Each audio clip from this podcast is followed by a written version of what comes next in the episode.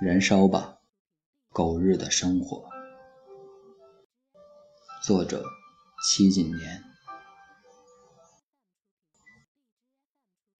时值单位里做一个大型项目，我连续加班两个月，没有休一个周末，几乎每天忙到夜里两点上床，早晨六点醒来。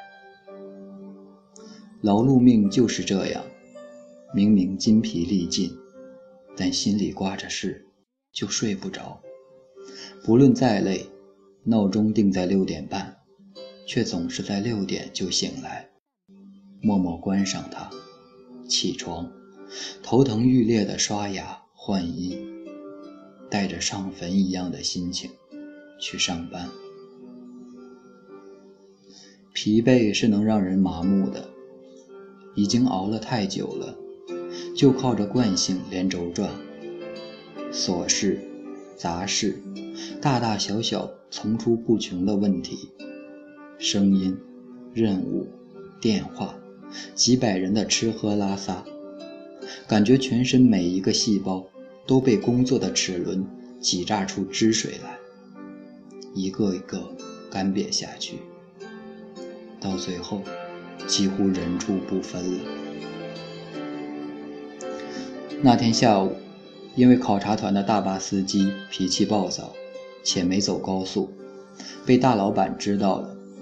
他一通电话轰到我的办公室来，不分青红皂白，把我骂了一个劈头盖脸。熬了这么久，如马拉松最后的三公里，已经不知道什么是筋疲力尽了。本以为百炼成钢。却还是在那通电话的瞬间，我突然很崩溃，哭到上气不接下气。原来人最受不了的，不是吃苦，而是你不知道，你这份苦，吃来为什么？想起这两个月来累死累活的日子，真是谁知盘中餐。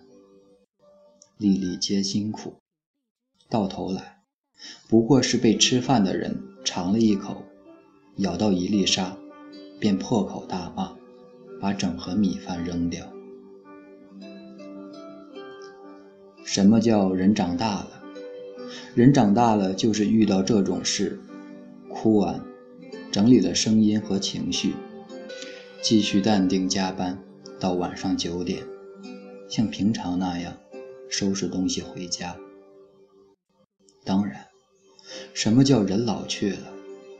老去了，就是遇到这种事，压根儿再不会哭了。走出大楼，抬头一看，月光清寒，只一帘皎光，静静悬着，暗蓝苍穹，层云如海。不知怎的。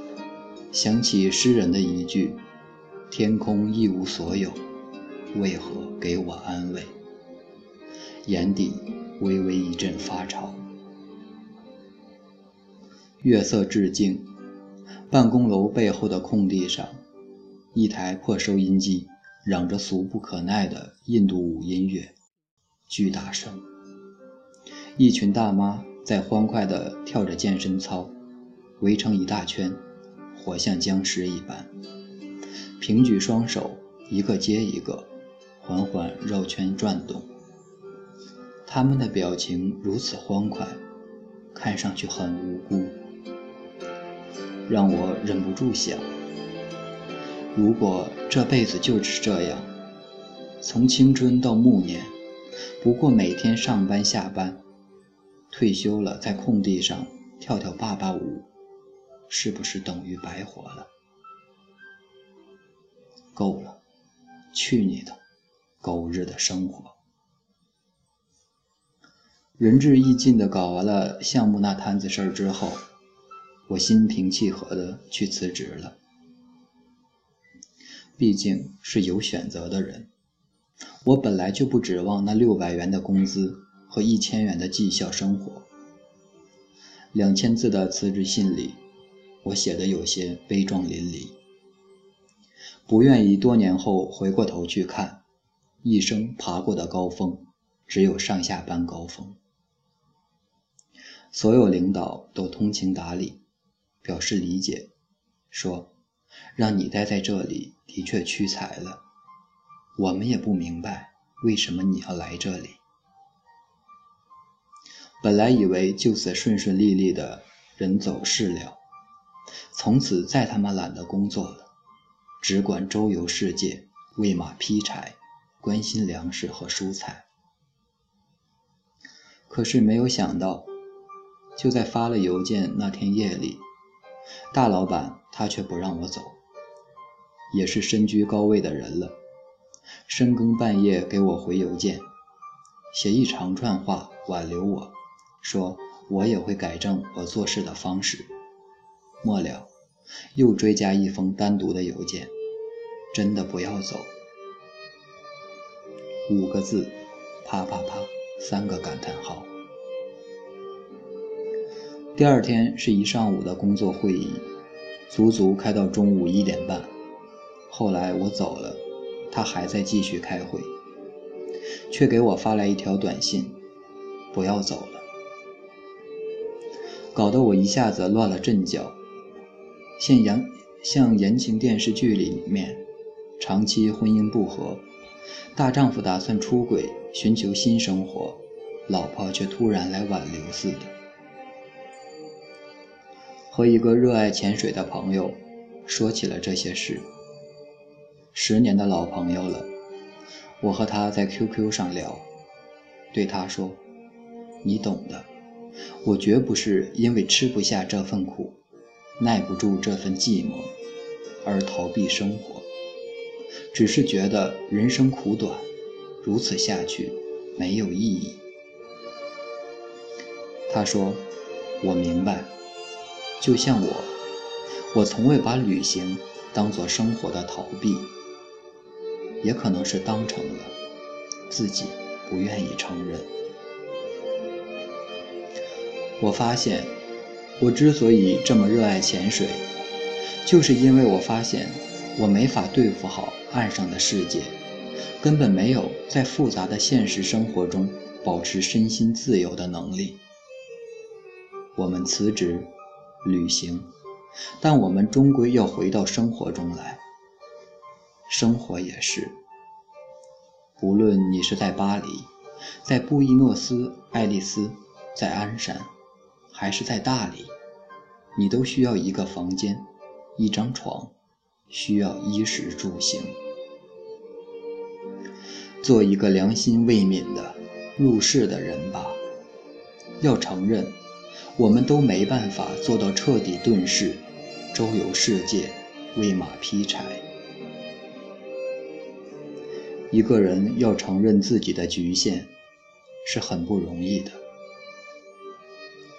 曾经，我比谁都爱宣扬那一套东西，就像那个大名人在脱口秀里面说的那样：“你不约会，不谈恋爱，不出去玩。”不喝酒，不逛街，不疯不闹，不叛逆，不追星，不暗恋，不表白，不聚会，不 K 歌，不撒野，因为你要学习，你要工作。请问，你的青春被狗吃了吗？但我现在更想问问那个大名人：你是靠约会、恋爱、出去玩？喝酒、逛街、疯闹、叛逆、追星、暗恋、表白、聚会、K 歌、撒野，才成为你的吗？抱歉，我还是要再提一次这条微博。你苦战通宵时，布里斯班的灯鱼已划过珊瑚丛；你赶场招聘会时，蒙巴萨的小蟹刚溜出渔夫的掌心。你写程序代码时，布拉格的电车正晃过金色的夕阳。但我现在只想说，对于我们绝大多数投胎技术活不好，不是富二代、官二代的人来说，不苦战通宵，不赶招聘会，不写程序代码，怎么可能有钱、有能力去看布里斯班的灯鱼，去蒙巴萨看渔夫，去布拉格看夕阳？别扯了，我能明白，人人都爱美丽与精致的东西，虚构于银幕或纸面的生活，往往忧郁、奢华、精致、悠闲。面孔美丽、身材高挑的男青男女，白天坐在咖啡店里聊天，晚上在夜店狂欢。没完没了的朋友聚会和环球旅行，早晨起床的时候也是一脸精致的妆容，发型一丝不乱，没有眼屎，也不用着急着尿尿，而是深情款款和恋人展开措辞考究的对话。当然，这情有可原，除却商业因素，大众审美不谈。可能是现实生活已然如此苍白刻薄，使我们十足疲惫，难得休息一刻，因此宁愿看一些美丽而轻松的虚构。但你懂的，虚构是虚构，生活是生活。制造那个虚构的人，自己都不是按照虚构中那样生活的，所以。别上当了。努力学习，努力工作，就等于青春被狗吃了吗？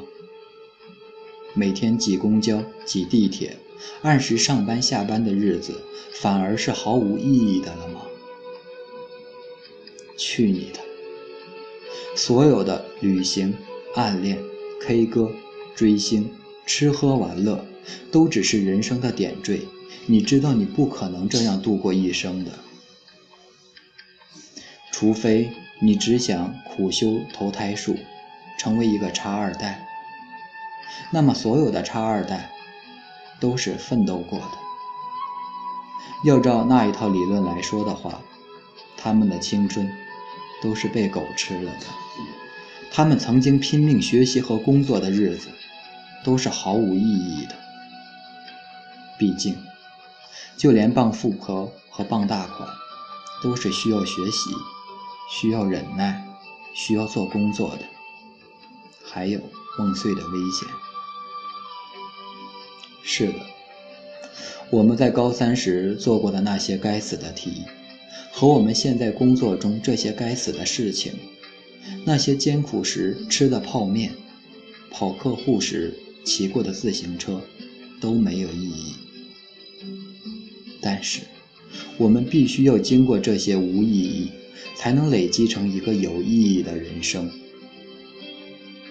云图中说：“一滴水不是海，但一滴水都没有，永远不会有海。”